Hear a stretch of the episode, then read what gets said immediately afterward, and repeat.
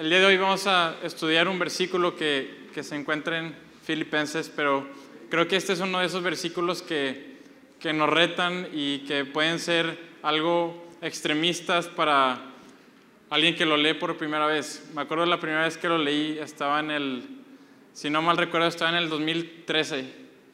Y yo como todo buen puberto de 14, 15 años estaba buscando versículos de la Biblia para ponérselo a una foto de Instagram. Pero leí este versículo y dije como que no es muy buena idea, como que no sé cuántos likes vaya a tener.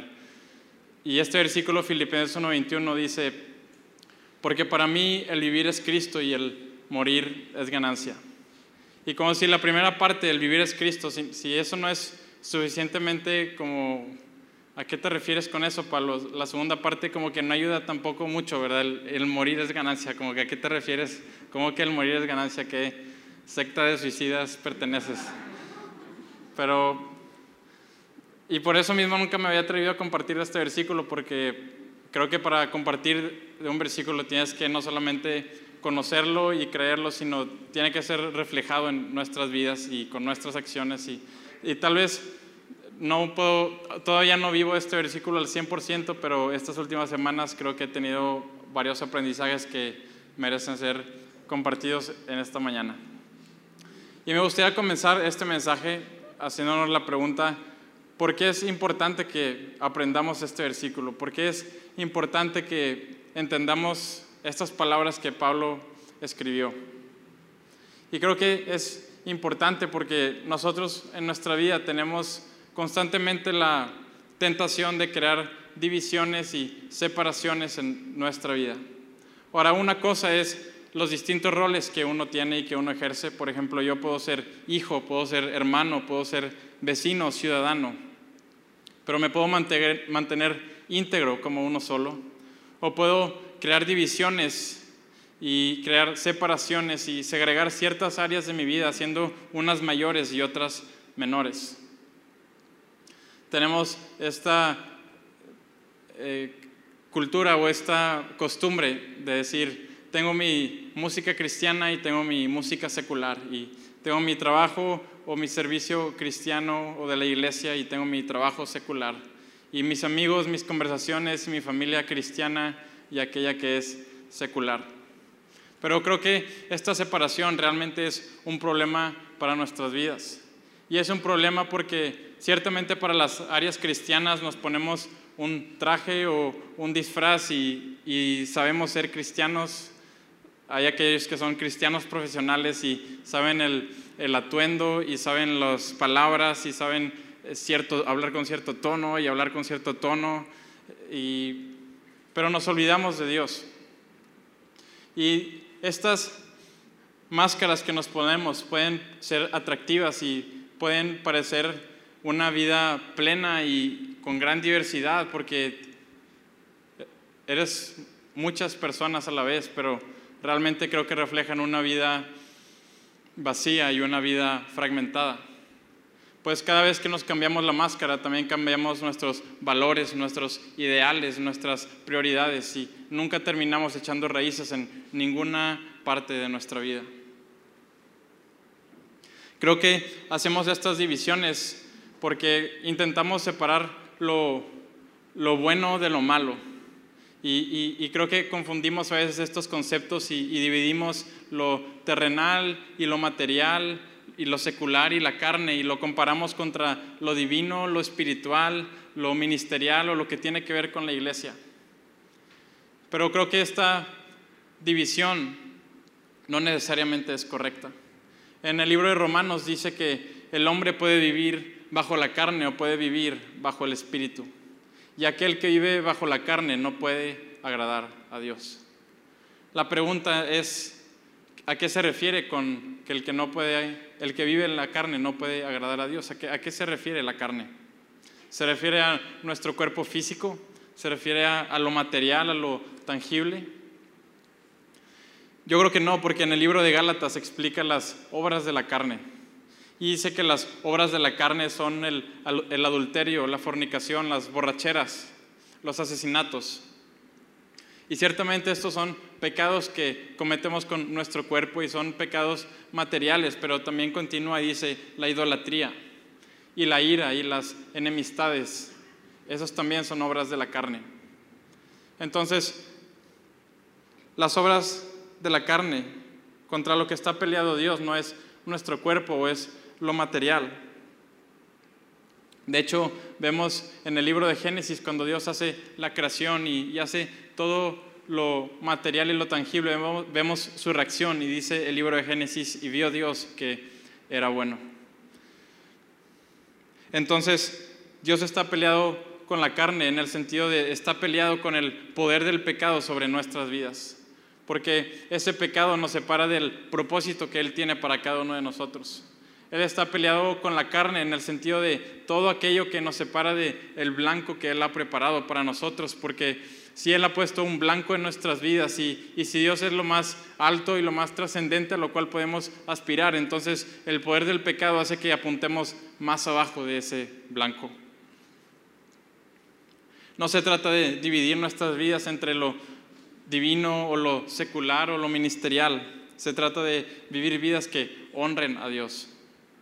Se trata de, no es, no, no es el debate de si, si es cristiano o no, es está honrando a Dios o no lo está honrando.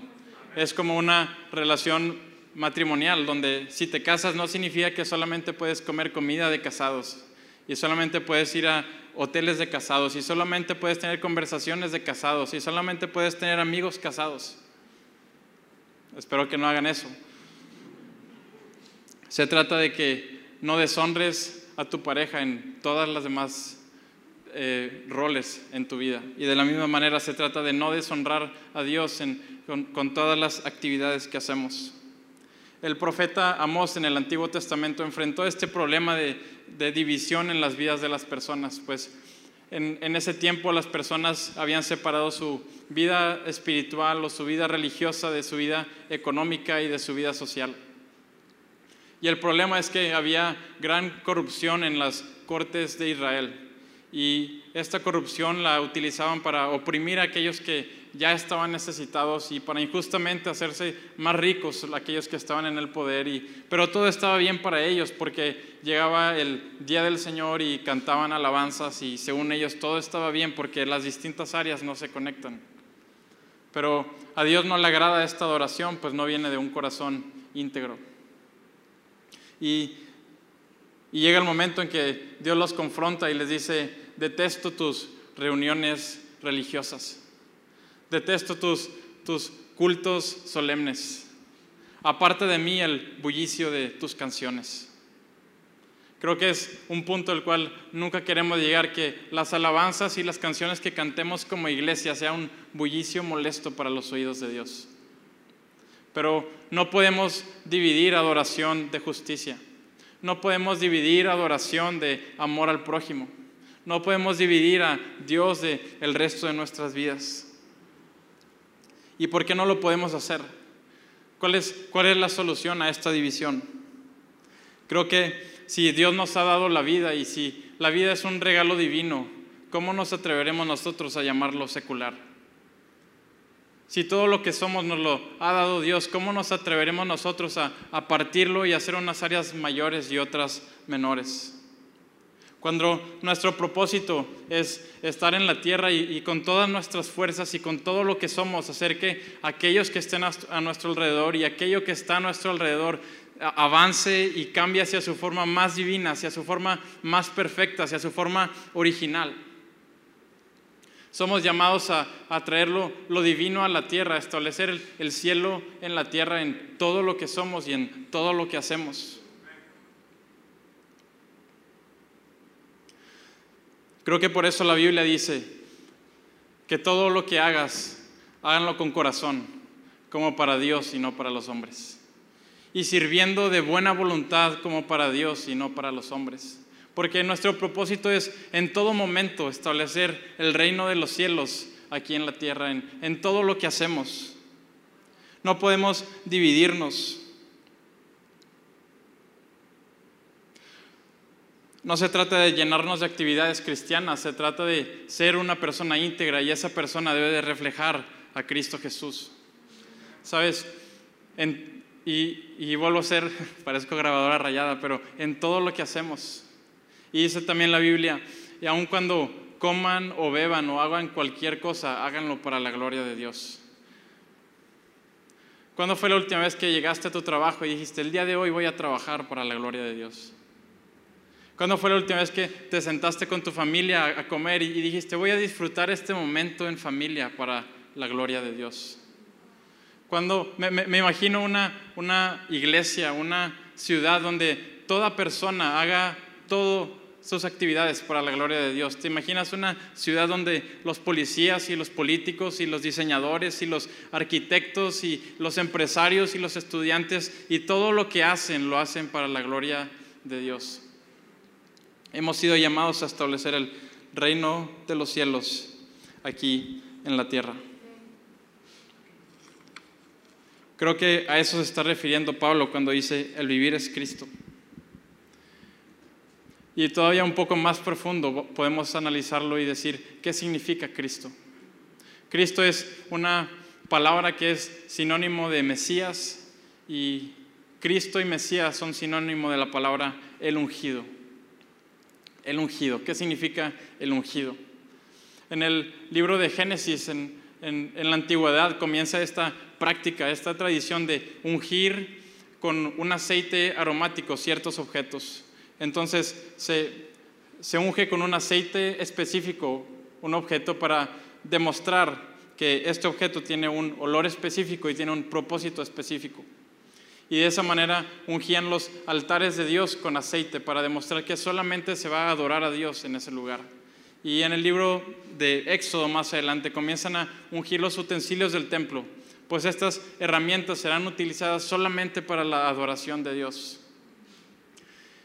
El peligro con esto es que caemos en la tentación de ungir ciertos objetos en nuestra vida y otros no. Y por eso creo que llega Jesús y llega con este título de el ungido, pues Él no llega a ungir objetos, Él, él es el ungido.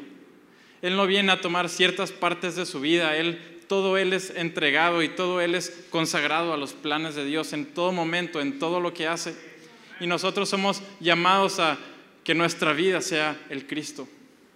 ¿A qué se está refiriendo Pablo con que el vivir es Cristo? Creo que es que nuestra vida tiene que ser una sola, apuntando a un solo blanco. Y qué mejor que ese blanco sea el blanco más trascendental al cual podemos apuntar, que es Cristo Jesús. Somos invitados a participar, pues no es el observar o el admirar, es Cristo, es el vivir y muestra acción y participación de nuestra parte y somos llamados a que nuestra existencia refleje quién es Cristo, a que nuestra persona imite a la persona de Cristo. Por eso creo que Jesús dice, y sean perfectos como mi Padre es perfecto, y sean misericordiosos como mi Padre es misericordioso. Y por si teníamos dudas, dice la Biblia, y sean imitadores de Dios. Ahora, el ser imitadores de Dios es una, es una instrucción fuerte y, creo que es poderosa y como toda herramienta poderosa mal utilizada es muy peligrosa. Y los profetas del Antiguo Testamento, Isaías y Ezequiel, nos, están intentando prevenir de, de estas acciones, de, de, lo malo que puede llegar a ser imitar a Dios de la manera incorrecta. Y estos dos profetas vivieron en lugares diferentes, en épocas diferentes, alrededor de 100 años de diferencia. Y cada uno escribió, voy a hablar una de las muchas profecías que escribieron, y, en estas profecías las están dedicando a los reyes, eh, a los cuales cada uno, el lugar donde ellos vivían. Isaías al rey de Babilonia y Ezequiel al rey de la ciudad de Tiro. Y siendo, habiendo tantas diferencias, los mensajes que comparten en esta profecía es muy similar. Y, y, estos mensajes son similares porque son un regaño y es un regaño severo de parte de Dios hacia estos reyes. Es tan severo que hay quienes creen que no solamente se están refiriendo literalmente a los reyes mencionados, sino es, una, es, una, es un regaño simbólico que representa también el pecado que Satanás mismo cometió. Y el, ese no es el punto, el punto es que aquí hay una advertencia y hay una advertencia importante. Y en en estas profecías, básicamente, lo que Dios les dice a estos reyes es, porque se hicieron llamar Dios y porque buscaron subir hasta los cielos para poner su trono sobre las estrellas mismas de Dios y ser semejantes al Altísimo. Porque se, enalteció tu corazón a causa de tu hermosura, corrompiste tu sabiduría a causa de tu esplendor. Te echaré de los cielos y no solo a la tierra, sino al mismo infierno. Espanto serás y para siempre dejarás de ser. Ahí está este regaño de parte de Dios, sí. Y este regaño es porque estos hombres intentaron imitar a Dios, pero de la manera incorrecta. Y, fue la manera incorrecta porque intentaron disfrutar de la gloria de Dios, pero siendo ellos mismos dioses. Estableciendo su propio imperio aquí en la tierra. Destruyendo y aplastando a todos aquellos que estaban a su alrededor, pero ellos querían esa gloria y, Dios les dice, esa no es la manera. Esa no es la manera correcta que debes de imitar a Dios. Entonces, ¿cuál es esta manera correcta en la cual nosotros podemos imitar a Dios? Y creo que la respuesta está en el libro de Génesis, en el capítulo 1. Y para dar un poco de contexto a esto, en, la cultura hebrea, cuando se habla, se cree que las palabras no son solamente sonidos articulados que salen de nuestra boca. Se cree que las palabras tienen un, peso y cierta relevancia y por eso es sumamente importante las palabras que dice sobre algo o sobre alguien tienen un peso y puede ser bueno o puede ser malo. Pero creo que por eso hace bastante sentido cuando en el libro de Génesis capítulo 1 Dios utiliza sus palabras para crear y traer toda su existencia. Dice la Biblia, y dijo Dios, sea la luz, y fue la luz. Y dijo Dios que haya firmamento en medio de las aguas y hubo, y así fue. Y dijo Dios, hagamos al hombre a nuestra imagen y semejanza. Y tenemos por primera vez en la Biblia esta idea de que el hombre tiene que tener esta imagen o está llamado a tener esta imagen y semejanza hacia Dios. Y la primera tarea que Dios asigna al hombre es nombrar a los animales. Y Dios tiene este poder misterioso en sus palabras que utiliza para traer toda su existencia y de la misma manera hace al hombre a su imagen y semejanza en el sentido de que el hombre tiene que utilizar sus palabras para participar en este proyecto llamado la creación. Dios invita al hombre a ser un copartícipe en este proyecto y lo hace similar a él, pues involucra sus palabras para cumplir su propósito. Me encanta el, libro de Juan, capítulo 1, donde hace referencia miles de años después a la creación. Y dice, en el inicio era el verbo y el verbo era con Dios y el verbo era Dios. Y la palabra el verbo en el original es el logos, es una palabra en griego, el logos. Entonces podemos tomarlo como el, en el principio era el logos y el logos era con Dios y el logos era Dios. Y continúa diciendo, y, por medio de él todas las cosas fueron hechas. Sabes, este logos es ese poder misterioso que Dios utiliza para traer toda su existencia, es este logos. Y Dios transfiere este logos al hombre para que pueda participar junto con él. ¿Y qué es este logos? ¿Qué es, qué es este poder? Dice Juan, y el logos se hizo carne y habitó entre nosotros lleno de gracia y de verdad. El Logos es Jesús. El poder creativo y creador que Dios utilizó para traer toda su existencia es Jesús y, Dios en ese momento entrega a Jesús al hombre para que el hombre pueda cumplir su propósito. Y el hombre en perfecta comunión con Dios es llamado a a cuidar el huerto, a, cuidar y, proteger y, mantener este lugar donde muchos puedan habitar, donde lo humano y lo divino se conecte y donde haya perfecta relación entre humanidad y Dios. Y Dios entrega el logos, entrega a Jesús para que el hombre pueda, pueda hacerlo. Para que de ser polvo y células podamos tener propósito y podamos ser llenos de vida.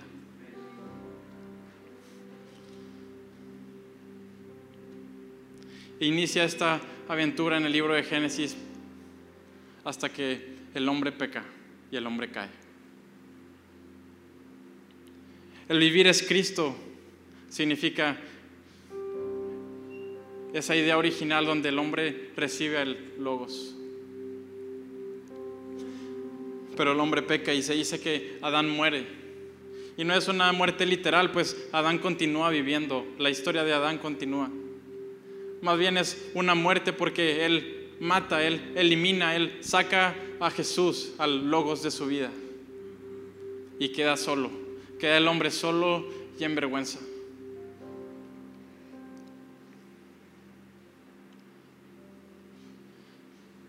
El vivir es Cristo y el morir es ganancia. ¿Por qué? ¿Por, qué el morir es ganancia?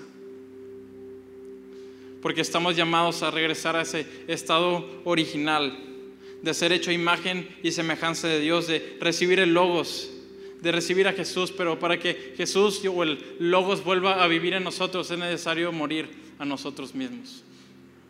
Ese es lo más básico del cristianismo. El cristianismo no se trata de, cómo Dios me va a bendecir, qué, Dios, qué es lo que Dios me va a dar. El cristianismo se trata de morir a mí mismo para que Cristo viva en mí.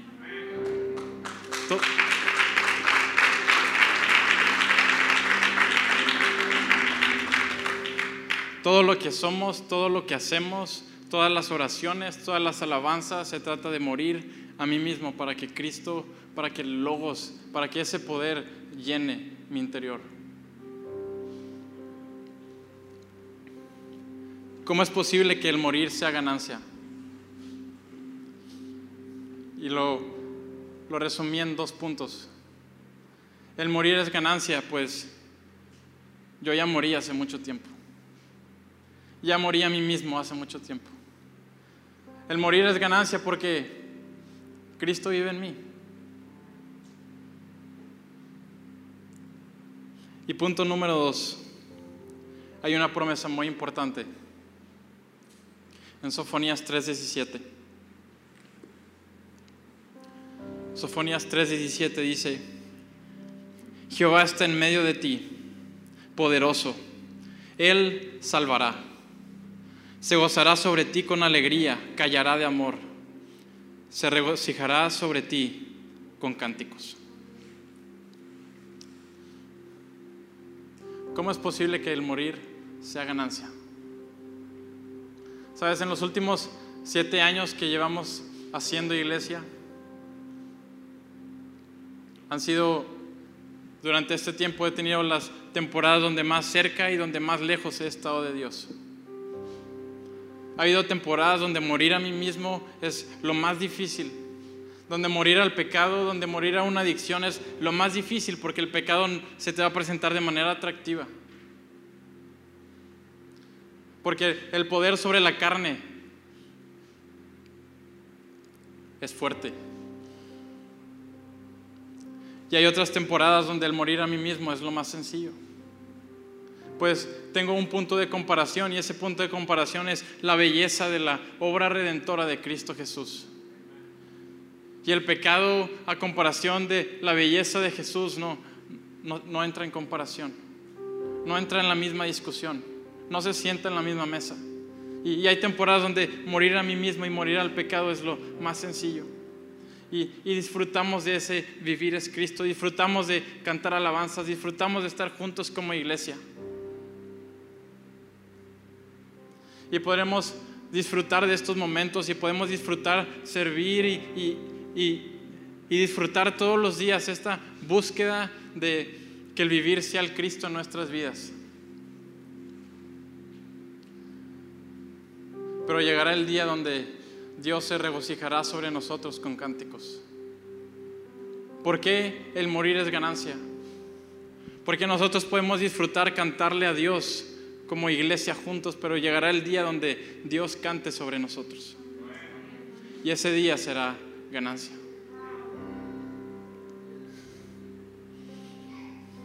Y ese día podremos disfrutar de la gloria de Dios de la manera correcta no como dioses, sino como su creación, donde Dios canta y Dios se glorifica y Dios se alegra sobre cada uno de nosotros.